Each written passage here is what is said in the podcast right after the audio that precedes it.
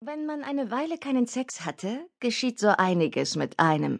Man schaut sich einen Liebesfilm an und stößt während der Kussszenen unfreiwillig sonderbare Laute aus. Laute, die irgendwo zwischen einem Schnauben und einem hörbaren Augenverdrehen liegen. Und vom anderen Ende der Couch bekommt man dann fast immer ein Kissen zugeworfen.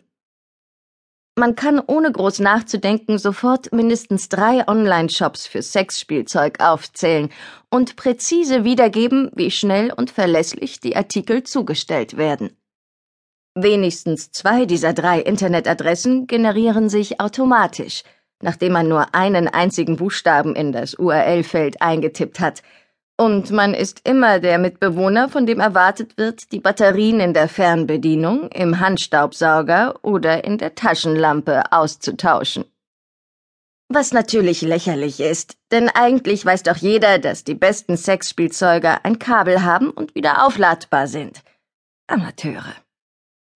Man wird gut im Masturbieren. Richtig gut. Olympiareif. Und wenn man einmal an diesem Punkt angelangt ist, kann man es sich eigentlich nur noch selbst besorgen. Denn wie soll ein Kerl mit deiner eigenen Hand oder mit einem Vibrator mit 120 Volt und 17 einstellbaren Geschwindigkeiten konkurrieren? Die Nebenwirkungen einer ungevögelten Vagina sind besonders auffällig, wenn man fortwährend von drei Pärchen umgeben ist, die widerwärtig glücklich miteinander sind.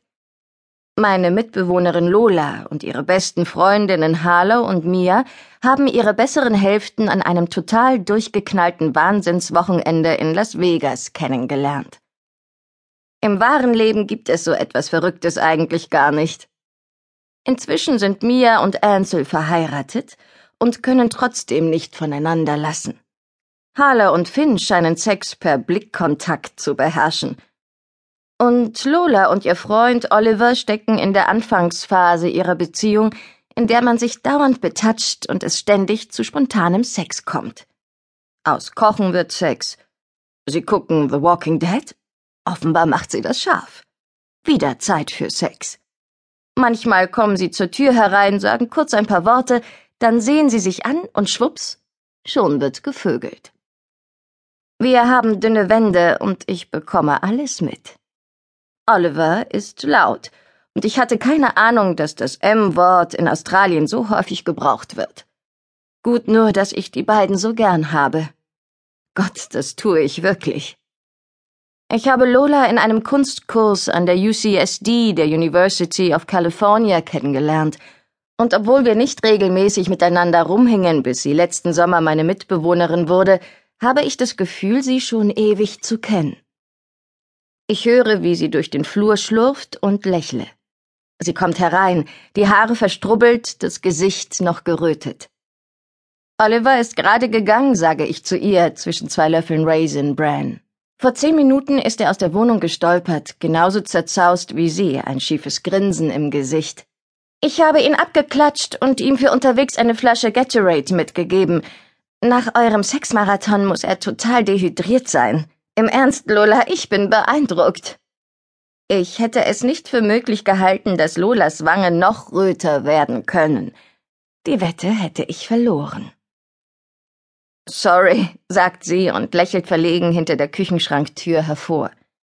Du bist bestimmt total angepisst von uns, aber ich fliege bald nach LA und du brauchst dich nicht dafür zu entschuldigen, dass dir ein niedlicher, bildhübscher Australier jede Nacht die Seele aus dem Leib vögelt sage ich und stehe auf, um mein Schälchen abzuspülen.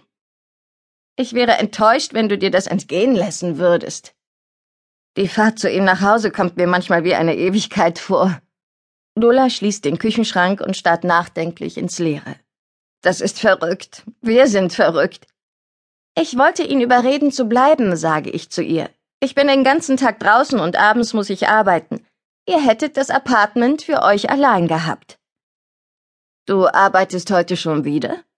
Lola schenkt sich ein Glas Orangensaft ein und lehnt sich an den Tresen. Das geht nun schon die ganze Woche so. Ich zucke mit den Schultern. Fred braucht jemanden und ein paar zusätzliche Schichten schaden nicht. Ich trockne das Schälchen ab und stelle es weg. Du musst doch auch irgendwelche Zeichnungen fertig machen, oder? Ja, aber ich würde lieber ein bisschen rumgammeln. Du bist ständig am Strand oder arbeitest im.